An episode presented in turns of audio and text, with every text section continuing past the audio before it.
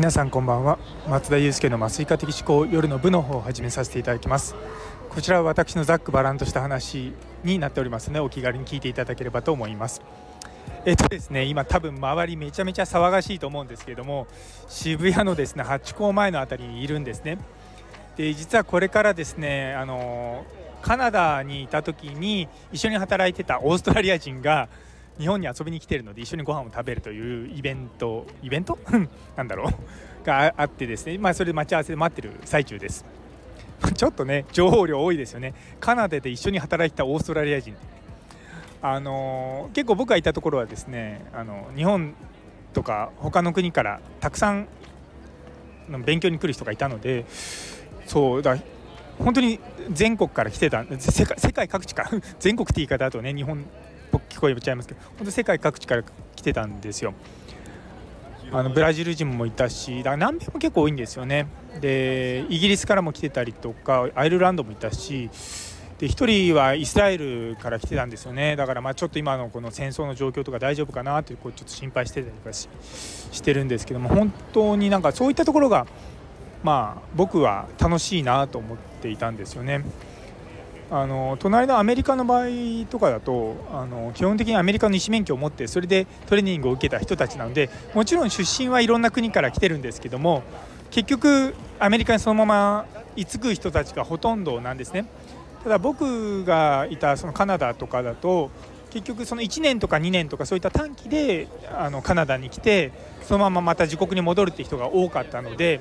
そうすると結構その他の国の医療っていうことを知るチャンスがあったんですよ。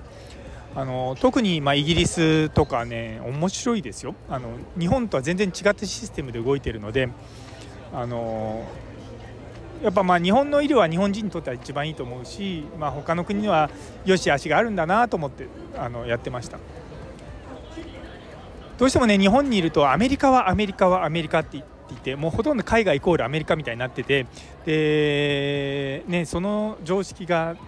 ね、世界中当たり前みたいに思ってしまうんですけども僕本当にカナダ行って思ったのがあアメリカってたくさんあるうちの国の一つなんだなっていうだけです。あの声は大きいし、まあ、インパクトも大きいんですがでもそれよりも何よりもその僕ら特に日本に入ってくる情報がすごく偏ってたってことを本当に改めて感じました。まあ、とはいえねとはいえやっぱり英語が喋れるってすごくいいじゃないですか。あのもちろんチャット GPT とかいろんなデバイスができてねどんどんどんどん同時翻訳とかねできるようになってきてもそうそういうのもなくこうコミュニケーションができるってまあ一つの楽しみではあるとは思うんですよね。とはいえですね私も普段からあまりこう英語を喋っていないので今日ちゃんと英語喋れるかなってちょっと心配になってきたんですよ。でさらにあの彼はあのオーストラリア人なんですよ。で OG イングリッシュと呼ばれるぐらいやっぱオーストラリアの英語ってちょっと特徴的なんですよね。なんでちょっとそこも心配ではあるけどもまあまあ大丈夫でしょう。お酒入ってしまえばねあの適当に喋ってるので、まあ、今も昔も変わらないのでと思ってやってます。最初はですねあのちょっといいお肉を出してくれるお店をね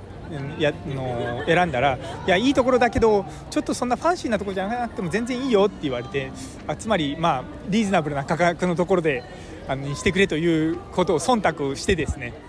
あの それを汲み取るっていうあの結構なんだろうなこう英語圏の人たちってこうダイレクトに言わなかったりするんですよね。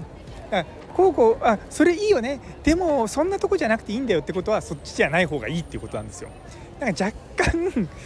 京都の人たち、まあ、京都の人たちほどあの回りくどくはないですけどもすいませんもしも京都の人聞いてたら申し訳ないです。あのそう結構ですね英語の行間を読むって難しい 難しいな慣れればね全然大丈夫なんですけどもそう慣れるまではえそのまま言ってきたことをそのままダイレクトに捉えてるとちょっと空気読めないやお前みたいなこと言われるんですよ。まあねそういったことをこういろいろと経験しながらですねまあ、カナダで過ごした日々をですね、まあ、ちょっと思い出そうかなと思っている次第です。そうカナダににいるその病そこのね病院のボスの人たちとかはあの連絡はねちょいちょい取ってるんですけども確かにフェローって言ってその同じ立場でねその勉強してきた同期とカナダ以外で会うのってもしかして初めてかもしれないですね。うんやっぱねそういったところもねすごくねたの、まあ、その留学に行った時の財産の一つだなと思って、まあ、今日はこれから楽しんでいこうと思います。というところで最後まで聞いてくださってありがとうございます。今日という一日が皆様にとって素敵な一日になりますようにそれではまた明日